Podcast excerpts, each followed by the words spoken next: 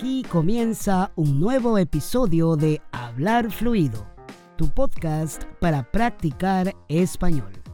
Yo soy Shanir, tu tutor personal, y voy a ayudarte a practicar español contándote historias sobre la vida cotidiana, el trabajo y la cultura latina, para que descubras cómo hablamos los hispanohablantes en nuestro día a día. Así que, comencemos de una vez.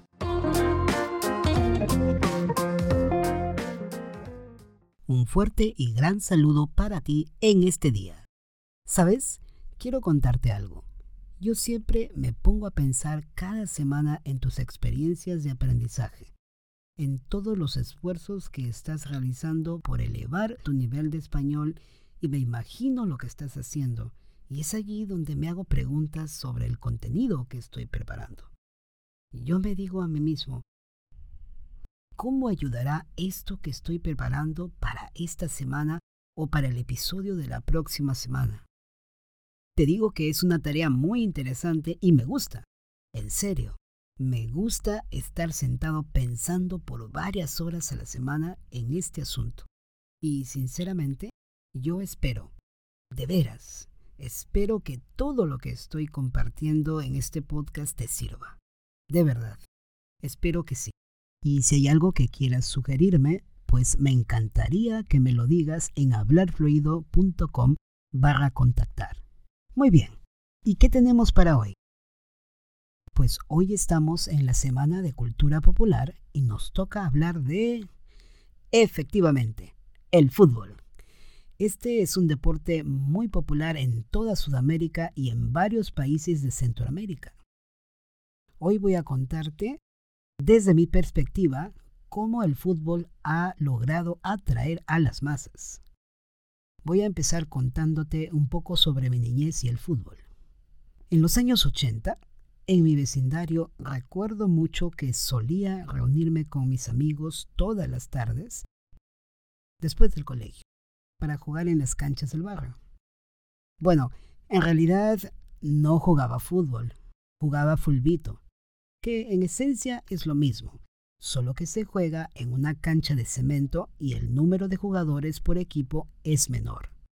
Las reglas también cambian un poco, pero como te digo, en esencia es lo mismo. Hay que hacer goles y es allí donde está la emoción, en anotar un gol. Como te contaba, de niño jugaba mucho al fulbito y esto es muy común. Ver jugar a niños y adolescentes y adultos no solo es una oportunidad para hacer ejercicio físico, sino también es una oportunidad para hacer relaciones sociales y, por qué no decirlo, por allí alguna que otra peleita. Sí, nunca faltan los pequeños conflictos en los partidos. Pero al final el fútbol es el deporte de todos. Hablando de fútbol, la competición más importante en Latinoamérica es la Copa América. Los protagonistas son los equipos de los países de Sudamérica.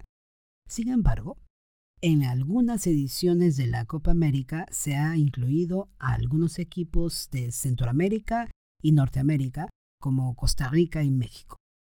Es muy interesante ver cómo en cada edición de la Copa América todos los países están enfrentándose y todos luchan por llegar a la final.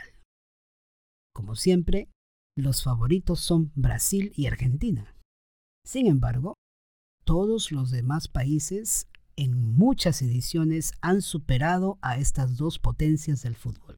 El otro lado del juego es la tribuna, ya que en los estadios se enfrentan las barras de cada equipo. Por ejemplo, es muy común ver las olas humanas que se forman en las tribunas en cada partido. Puedes apreciar gente vestida con la camiseta de su país, incluso algunos se pintan la cara, tratando de mostrar de esta manera su carácter de hinchas acérrimos. Dejamos la Copa América para trasladarnos ahora al fútbol en los torneos locales. Quiero hablarte de cómo funciona en Perú. En los demás países es algo parecido. Hay una pasión generalizada por estar en tribuna en el estadio. Los padres con sus hijos, alentando a sus equipos favoritos. Muchos de ellos vistiendo camisetas de sus equipos, vistiendo también vinchas y gorros y algunos otros con cornetas. Cada partido es toda una fiesta, y ni qué decir de cuando su equipo hace un gol. Es una explosión de júbilo y alegría que se expresa con arengas y gritos. Por otro lado, cuando hay una falta de algún jugador del equipo contrario o el árbitro comete una injusticia, hay gritos, quejas y silbidos. Así es el fútbol. Así es este deporte tan popular. Y así es la gente en los estadios. Listo, hemos llegado al final de este episodio y si te has dado cuenta, mientras hablaba, he ido mencionando varias expresiones sobre el fútbol en español. Si no lo has notado, puedes volver a escuchar el episodio para retener estas expresiones en tu memoria y si necesitas más precisión, recuerda que puedes leer la transcripción en hablarfluido.com barra 038.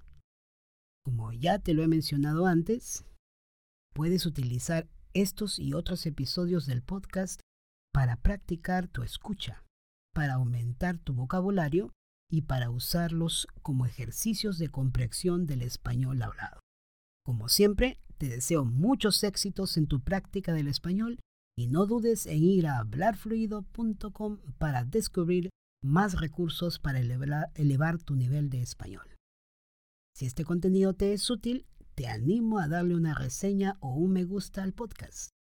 De esta manera, contribuirás para que este podcast llegue a más estudiantes y ellos se beneficien igual que tú. Muchas gracias por escucharme. Te mando un fuerte abrazo virtual y nos escuchamos la próxima semana. Hasta ver.